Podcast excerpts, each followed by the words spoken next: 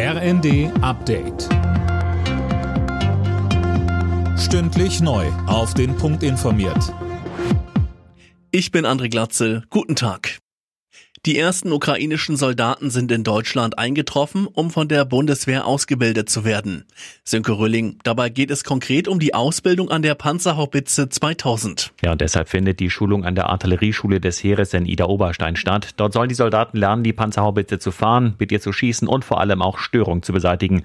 Denn das ist im Einsatz ein entscheidender Punkt. Eine Besatzung besteht aus fünf Soldaten. Dementsprechend müssen mindestens 60 Soldaten ausgebildet werden.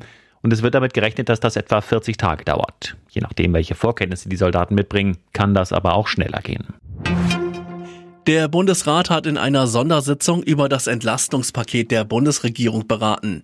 Hessens Ministerpräsident Bouffier kritisierte, dass die Länder einen Großteil der Kosten stemmen müssen und die Hilfen viele Menschen nicht erreichen, die es nötig haben. Justizminister Buschmann rechnet mit einem endgültigen Aus für die umstrittene Vorratsdatenspeicherung.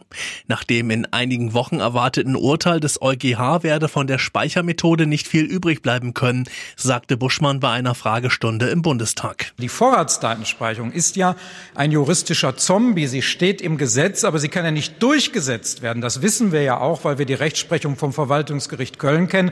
Und wir wollen den Ermittlungsbehörden etwas geben, was sie wirklich nutzen können.